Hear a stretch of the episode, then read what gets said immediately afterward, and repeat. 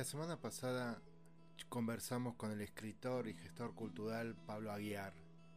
Y a lo largo de la rica charla los dos compartimos, expresamos nuestro amor por, por las palabras, por los libros, por el placer de sentarse a leer y también por el gusto de escribir y con las limitaciones propias de cada uno, tratar de contar una historia, captar la, la atención del lector, afrontar ese desafío de la hoja en blanco.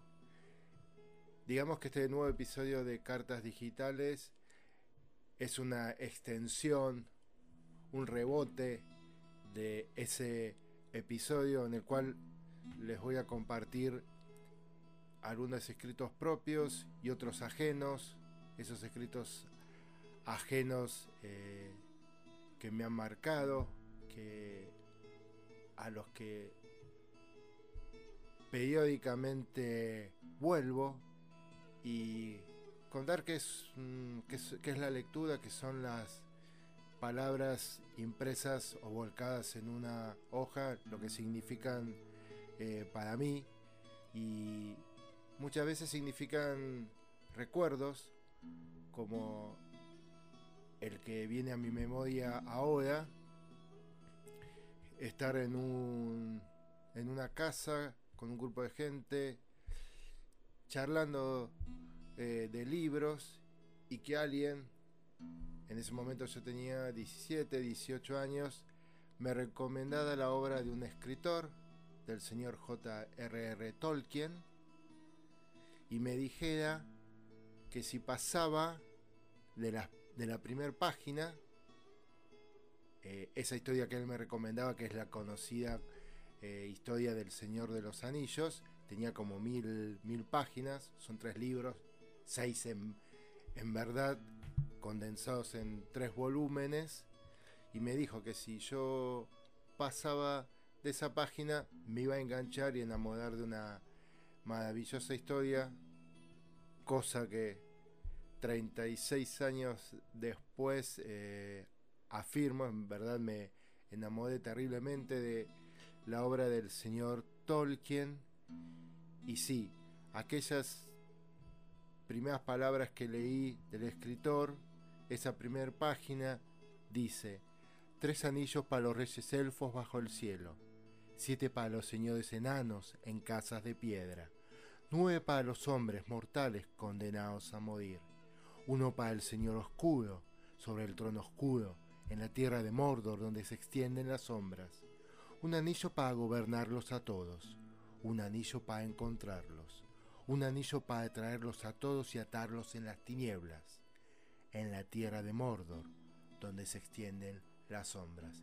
Bienvenidos a un nuevo episodio de Cartas Digitales.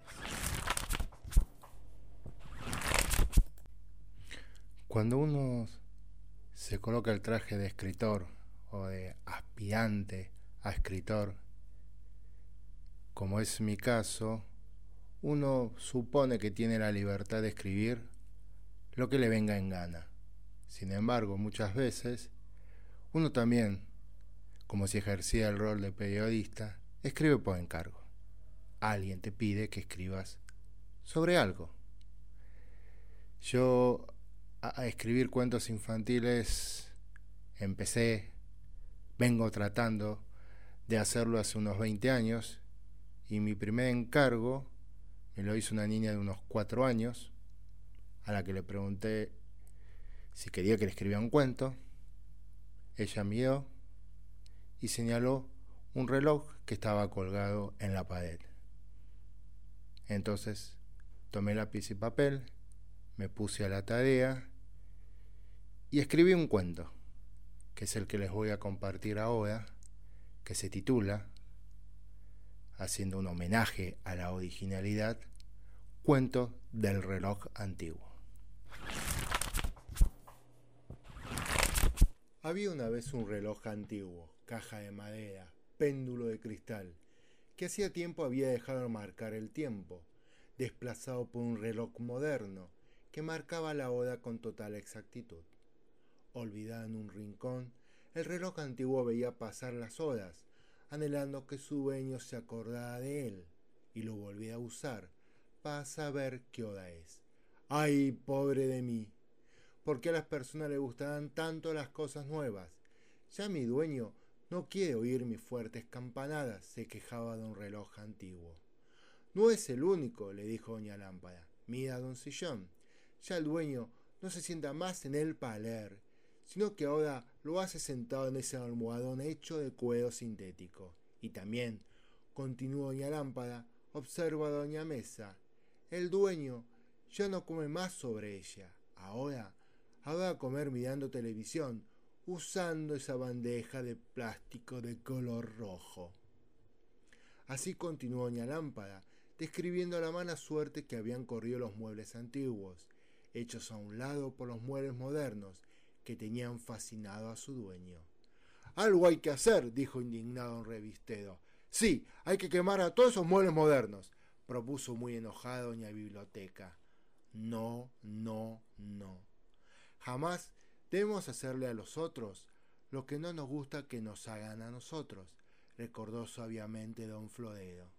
Entonces, ¿qué haremos? preguntó doña Mesa de Luz. Esperar, esperar, dijo resignado don Cuadro. Y así, por un buen tiempo, siguieron las cosas, hasta que un buen día todo cambió. El dueño se fue y nuevas personas vinieron a vivir a la casa, personas a las que les gustaban las cosas nuevas, pero a las que también les encantaban las cosas antiguas. A partir de ese día, los muebles nuevos y los antiguos vivieron juntos en paz y armonía, ayudándose y aprendiendo a compartir.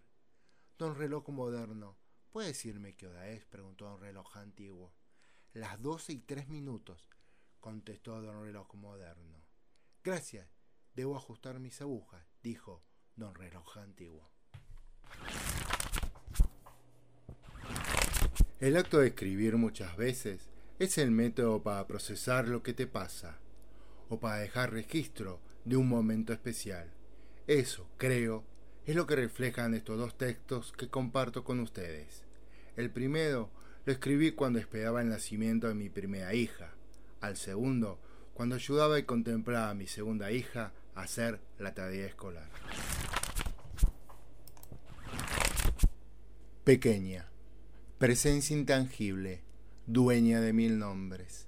A ti en de incierta llegaré, de ti una fecha precisa me alejaré, cuna de incertidumbres e interrogantes, guardián de alegrías y tristezas, seré tu guía y tu escudero, aguerrido y temeroso, figura inescrutable, aquí te aguardo, en el crepúsculo de mi vida.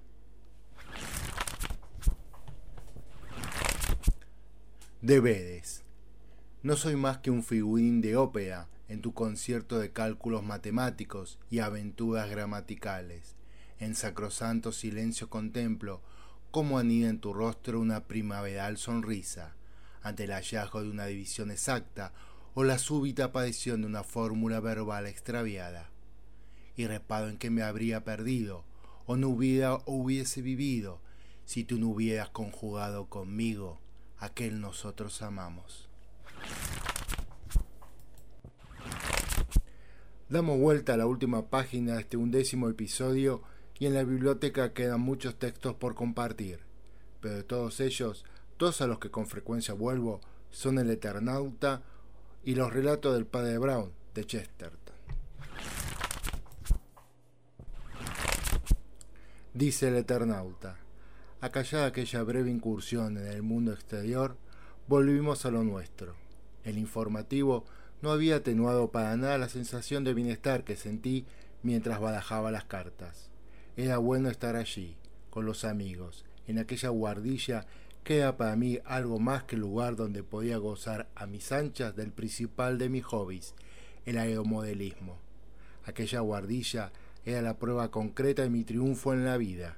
Yo, Juan Salvo, no era rico, pero mi pequeña fábrica de transformadores me permitía vivir a gusto tener la clase de placeres simples quedan todo mi horizonte. Sí, era dulce la vida aquella noche helada, en mi chalecito de Vicente López, cálido como un nido. La cruz azul de Chesterton.